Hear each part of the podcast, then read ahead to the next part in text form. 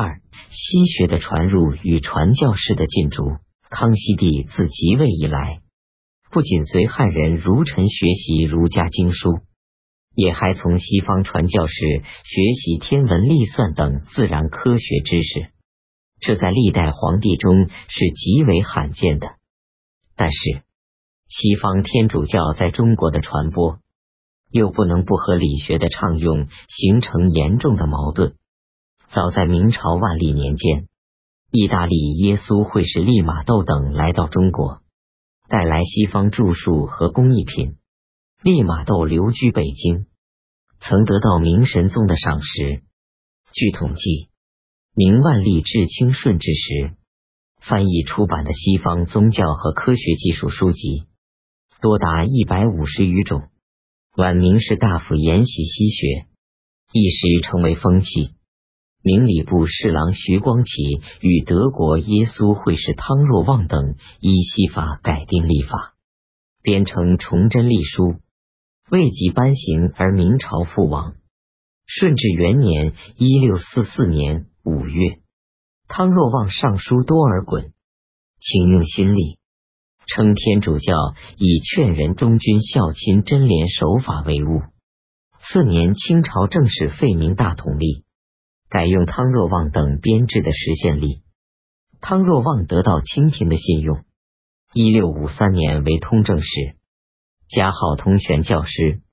江南徽州官生杨光先自称素以理学自信，著《辟邪论》，又赏郑国体书，指责天主教是无父无君、五伦俱废的邪教，西洋之学是左道之学。并控告汤若望暗窃正说，惑众谋反。顺治帝不予审理。一六六四年，康熙三年，杨光先再次上书，指控汤若望妖结天下人心。判刑已成，辅政大臣逮汤若望入狱，废时县吏，复用明大统历。次年，命杨光先为钦天监正。杨的好友吴明选为监副，杨光先又著书，题为《不得已》，攻击西学，称宁可使中下无好立法，不可使中下有西洋人。汤若望出狱后病死。康熙帝亲政后，康熙六年（一六六八年）十二月，比利时传教士南怀仁上书。指责吴明选所知康熙八年历种种差误。康熙帝传谕，立法关系重大，应以和天下为主，命大臣涂海、李卫、索额图、明珠等二十八人同往观象台测验。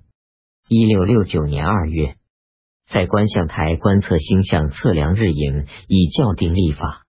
阳光先托故不行。由吴明选与南怀仁应对观测结果，南怀仁所言主款皆符，吴明选所言主款皆错。圣祖实录卷二八，康熙帝决定复用实宪历，任南怀仁为钦天监副。一六七三年升为监正，杨光宪从宽免死。立法的考辩，促使年轻的康熙帝发奋学习西方科学知识。他后来自称：“朕思己不知，焉能断人之是非？因自愤而学焉。”庭训格言：康熙帝在精研学习儒学的同时，延聘南怀仁和葡萄牙人徐日升、意大利人闵完我等轮番进讲自然科学，每天约二。三小时，先后持续十余年之久。据说他曾先后学习天文、数学、地理、医药、音乐、绘画以及欧洲哲学、拉丁语文等知识，都能粗通大意。南怀仁在一六七四年制成大型天文仪器，置于观象台，被授任太常寺卿。康熙帝对西方天主教传教士日益信用，南怀仁请求罗马教廷增派传教士来华。一六八七年，法国传教士张成、白晋等五人来到北京。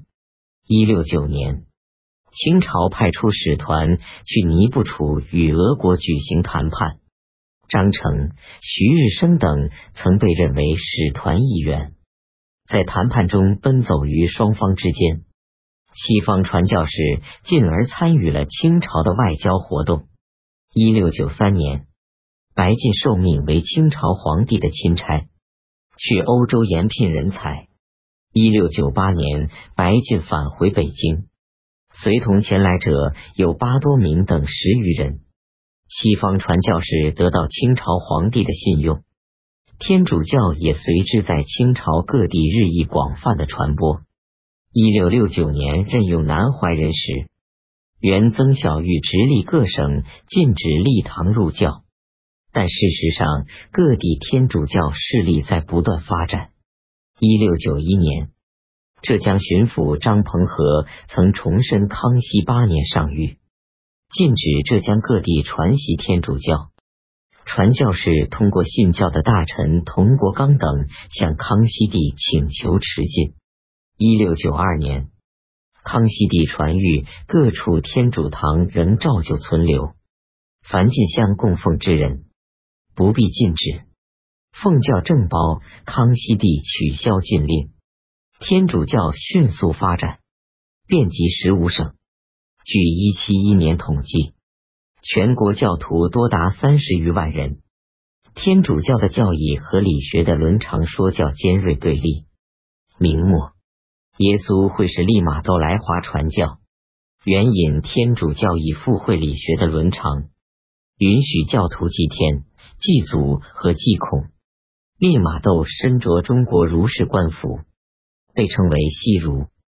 清初，汤若望、南怀仁、白晋等传教也都遵从利玛窦的方式，称为利玛窦规矩。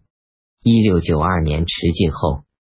天主教势力日益强大，以西班牙传教士为主的天主教托钵修会之一的多名我会联合圣方济会，坚持宣传上帝是至高无上的唯一主宰，攻击耶稣会允许中国教徒祭天、祭祖、祭孔，是对教义的背弃。双方都上书罗马教皇，相互指责，被称为礼仪之争。一七四年，新任教皇克罗门十世决断：中国教徒祭天、祭祖、祭孔，实属异端，应予禁止。夺罗携带禁止异端的谕令前来中国，康熙帝传谕：慎勿扰乱中国。来华的西人必须谨守法度，劝夺罗返回。夺罗行抵南京，竟然擅自公布教皇谕令。要求传教士和中国教徒一体遵照物为。康熙帝怒其抗旨，将铎罗押送澳门。教皇的禁令也自然要在汉人臣僚中引起强烈的反应。一七六年，康熙帝对理学名臣李光地、熊次履等说：“汝等之西洋人渐渐作怪乎？将孔夫子亦骂了。余所以好待他者。”不过是用其记忆耳。历算之学果然好。你们通识读书人，见外面地方官与知道理者，可据到朕意。荣村语录续集卷六，四年三月，康熙帝断然传谕各国传教士：自今以后，若不遵立马窦规矩，断不准在中国住，必逐回去。康熙帝与罗马使节关系文书。康熙时期，欧洲各国已先后进入资本主义社会，向外殖民。各国传教士来华，以传教为主要任务，传播西方科学技术只是辅助的手段，同时也不能不在政治上为本国政府的殖民利益服务。康熙帝企图使传教士服英语理学的封建伦常。而单纯的用其记忆，这当然不能不在思想上和政治上与教廷发生严重的冲突。一七一八年，罗马教皇克罗门十一世正式公布了禁止异端的禁令。一七二二年，罗马教廷派遣教士加勒携带禁约来中国见康熙帝。禁约规定，在中国之西洋人和中国天主教徒，不许用天字，不许祭孔子、祭祖宗，不许依中国规矩留牌位在家。如不遵守，依天主教规处罚。康熙帝接见加勒，驳斥说：“尔教王条约与中国道理大相背离，只可进的西洋人，中国人非尔教王所可进也。”并明确宣布，此后禁止天主教在中国流行，传教之人除会记忆之人留用外，其余均回西洋。嘉乐被斥离去。康熙帝遂令广东等地禁止天主教，传教士陆续离华返国，理学战胜天主教，更加巩固了其思想统治的地位。